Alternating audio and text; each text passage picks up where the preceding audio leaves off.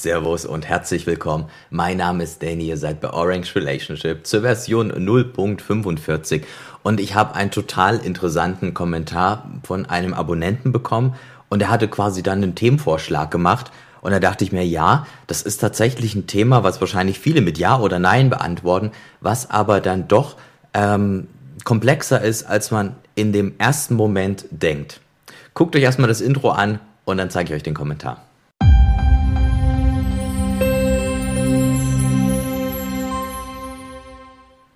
So, hier ist der Kommentar von dem lieben Chris M. Und zwar schreibt er, Orange Relationship, vielen Dank. Vielleicht mal ein interessantes Thema. Kann Bitcoin das Bargeld ersetzen? Viele Bekannte möchten die Anonymität des Bargelds beibehalten. Grüße.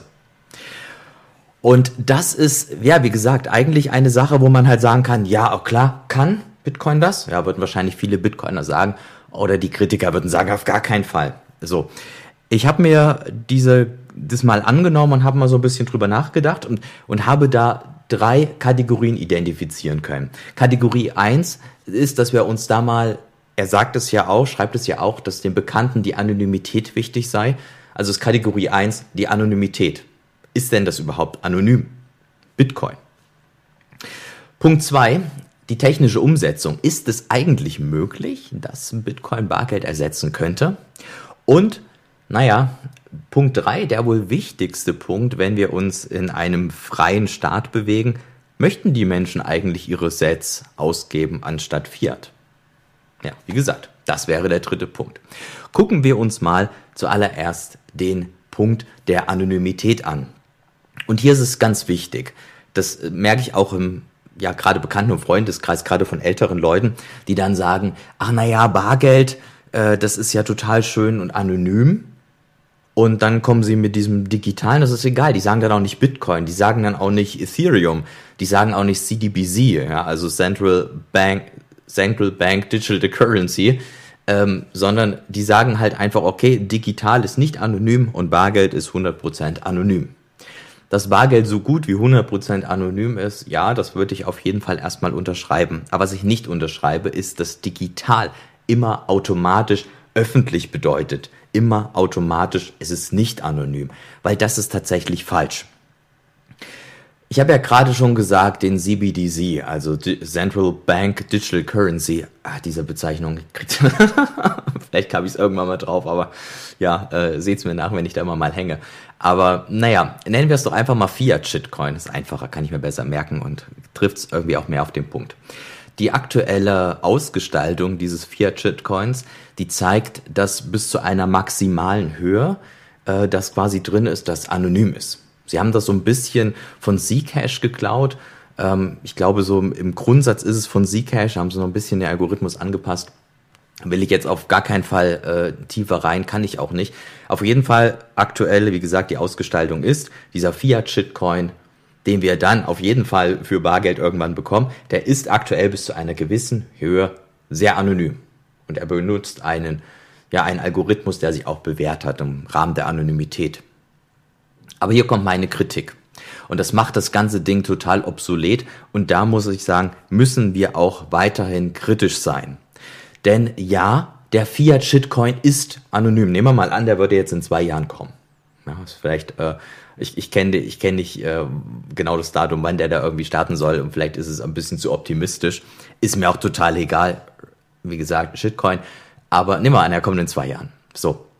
Dann wird dieser Fiat-Shitcoin eine Höhe von 5000 Euro anonyme Zahlungen ermöglichen. Egal, wen du das schickst, bis zu einem gewissen Höhe, eben von diesen 5000 Euro, total fiktiv jetzt, ich habe keine Ahnung, wo die das ansetzen, ist diese Zahlung anonym. So, aber und das ist ganz wichtig. Es wird ja immer damit geworben, ja, was habt ihr denn gegen diesen digitalen Euro, gegen diesen äh, Fiat-Shitcoin? Ja, dass es geändert werden kann. Und hier müssen wir immer kritisch bleiben. Diese, was heute noch so enorm ähm, anonym ist, wie gesagt, mit einem Zcash-Algorithmus, total legitim. Aber wer sagt mir denn nicht, dass es in fünf Jahren geändert wird oder in zehn? Und zeigt mir die Geschichte nicht eigentlich, dass es immer Step by Step by Step by Step immer ein bisschen beschissener gemacht wird. Ja, ihr kennt vielleicht das Beispiel mit einem, mit einem Frosch, den man in kaltes Wasser setzt, dann erhitzt man das Wasser, stellt man auf den Herd, erhitzt das Wasser und der Frosch springt nicht aus dem Wasser raus, obwohl er irgendwann aus dem stirbt, weil das Wasser sich natürlich total erhitzt, aber der Frosch springt nicht raus. Warum? Naja, weil es halt immer stückchenweise und da kriegt der Frosch das gar nicht mit, dass das Wasser heißer wird, irgendwann stirbt er dann. Also, das heißt, behaltet euch eine gesunde Kritik, was diesen Fiat-Shitcoin anbelangt. Hier bedeutet tatsächlich digital, ja, wahrscheinlich in Anfang anonym, aber später dann vielleicht nicht mehr. Können wir gerne im Detail nochmal drüber reden. Ich möchte es jetzt nur als kleinen Punkt, es ist mir sehr wichtig, dass man das versteht. Okay, zur Frage Anonymität. Ist denn Bitcoin anonym? Hatte Bitcoin Anonymität? Denn der, der Base Layer ist pseudo-anonym bedeutet das, ja, dass man quasi Zahlung von einem Public Key zum anderen nachvollziehen kann und das auch ziemlich deutlich und einfach und klar. Man kann es dann überall einsehen. Ganz einfach. Naja, Bitcoin hat CoinJoins, Coin-Mixer, ja, wo die Bitcoin oder wo jemand seine Bitcoin und Teile hinschickt, müssen dann immer gleich große Teile sein und dann der Algo mischt das quasi und schickt es dann wieder an andere Ausgangsadressen. Bitcoin hat aber auch das Lightning Network und das Lightning Network ist aufgrund dieser Peer-to-Peer-Architektur auch sehr, sehr, sehr anonym. Und bald, jetzt ungefähr in sieben Tagen, kommt auch Taproot. Und Taproot wird ein neues Adressformat mit sich bringen, welches dann auch sehr anonym ist.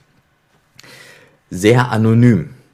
Aber, das muss, muss ich in jeder Form sagen, es gibt natürlich immer einen digitalen Fingerabdruck. Ja, wenn jetzt irgendwie jemand herausfinden möchte, ob du eine Zahlung per Lightning gemacht hast, sagen wir mal, und der wird dir jetzt in dein, in dein Haus einbrechen und irgendwie dein Speicher vom Laptop auslesen oder gucken, welchen Tab du zuletzt geöffnet hast. Natürlich. Also Digitalität, sich im Digitalen zu bewegen, ähm, da hinterlässt man Fingerabdrücke. Aber, und ähm, von daher finde ich das okay, man sagt ja immer, Bargeld ist komplett anonym und ja, das ist es, aber auch Bargeld hinterlässt Fingerabdrücke, nämlich richtig physisch, indem ich einen Geldschein anfasse.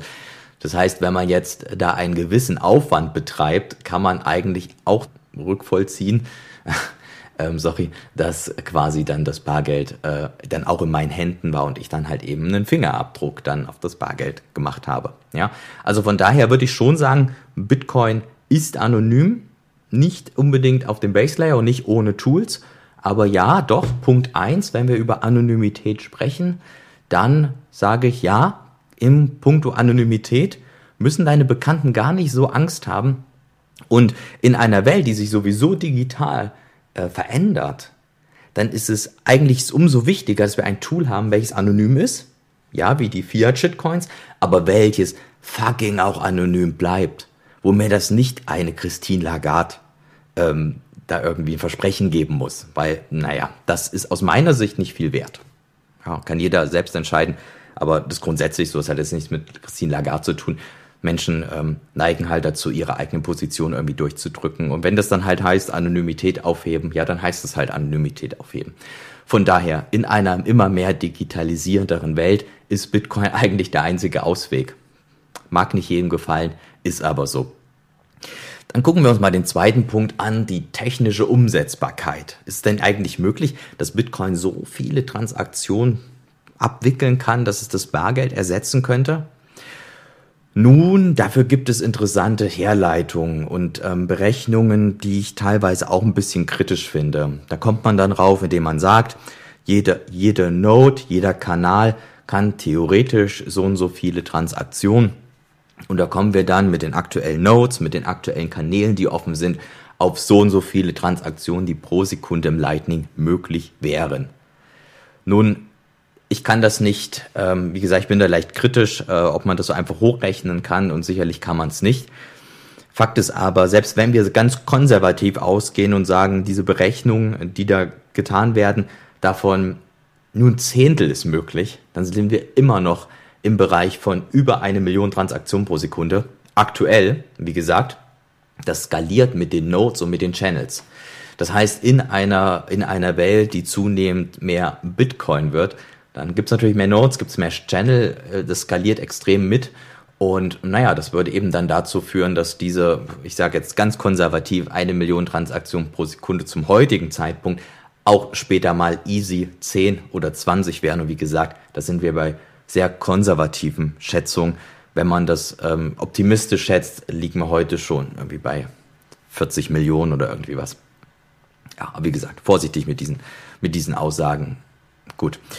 Ähm, was hier wichtig ist, wenn wir über die technische Umsetzung reden, genauso wie bei der Anonymität, dann muss Bitcoin auch entsprechend genutzt werden. Ja? Das normale Base Layer Bitcoin, wie bei der Anonymität ohne Tools, wäre es jetzt hier, dass der Base Layer natürlich nicht skaliert.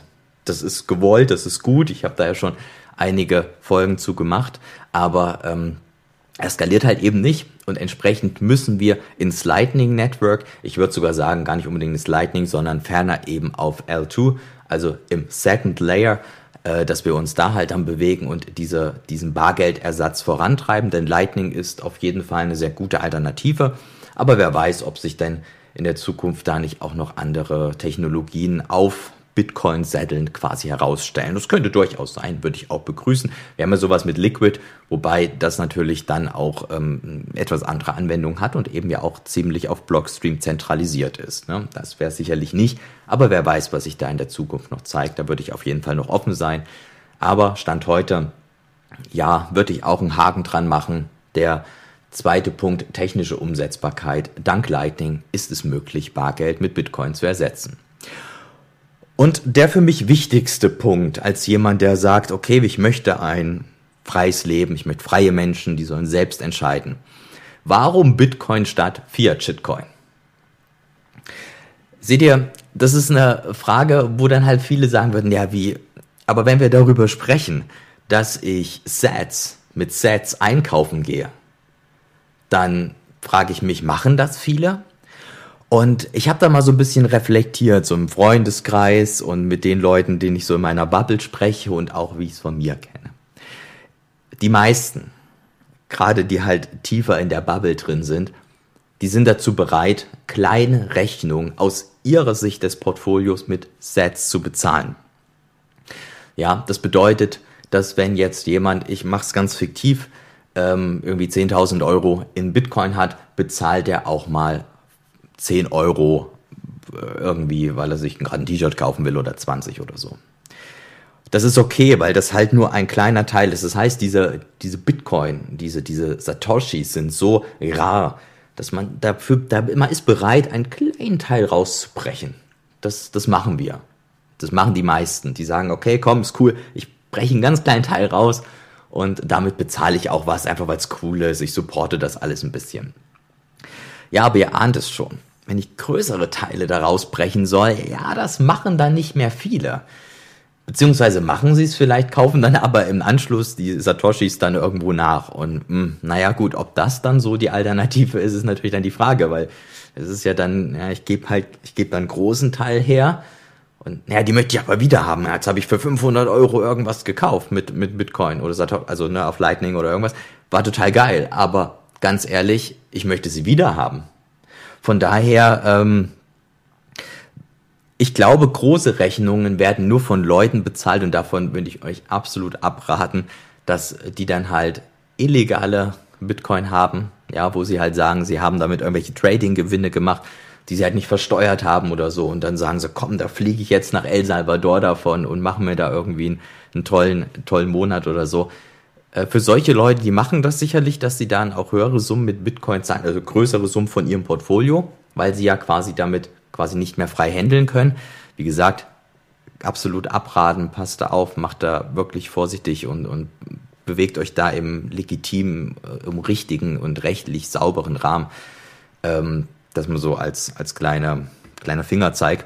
Aber naja, es ist halt so, dass, dass man halt eben, kurz gesagt, kleine Rechnung mit seinem, mit seinem Satoshis bezahlt, größere Rechnung oder dann halt maximal nachkauft. Also deswegen die Frage, warum sollten sich die Menschen für Bitcoin statt für Fiat-Shitcoin entscheiden? Legitime Frage, oder? Technik passt, Anonymität passt. Aber warum sollen sie es machen? Ich sag's euch, wann das passiert.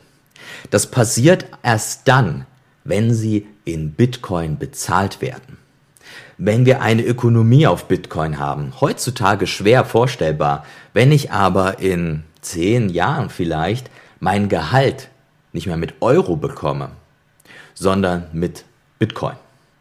Und dann passiert nämlich Folgendes. Ich habe ein Portfolio und in dieses Portfolio, wo ja heute ich aktiv nachkaufen müsste, kommt quasi immer Cashflow rein, weil ich ja Bitcoin verdiene.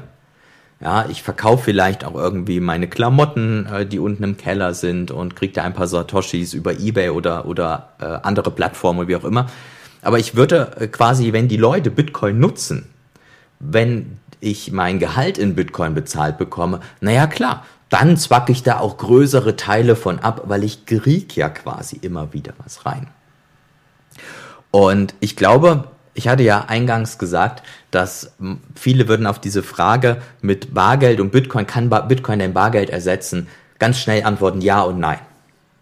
Also, wir haben gesehen, es ist möglich in Richtung Anonymität und sogar vielleicht auf lange Sicht gesehen notwendig. Denn ich denke, Fiat Shitcoin wird zwar anonym kommen bis zum gewissen Teil, aber er wird, so bin ich auch sicher, irgendwann verändert werden und da können wir gar nichts dagegen tun. Das heißt, Punkt 1, Anonymität, ja. Und Punkt 2, technische Umsetzung auf jeden Fall.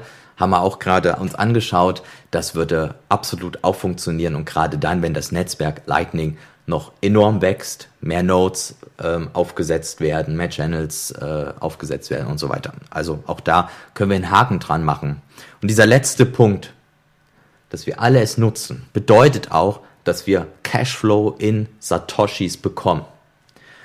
Und von daher sage ich euch jetzt einfach was, weil ähm, wir Menschen halt einfach so ticken. Und für uns, um es voranzutreiben, müssen wir auch einfach mal ein bisschen Satoshis ausgeben. Und auch wenn das unserem Portfolio vielleicht auch wehtut, dass wir mal zum Beispiel eine Konferenz in Satoshis bezahlen, dass wir vielleicht mal einen Kumpel einen Döner bezahlen und so weiter.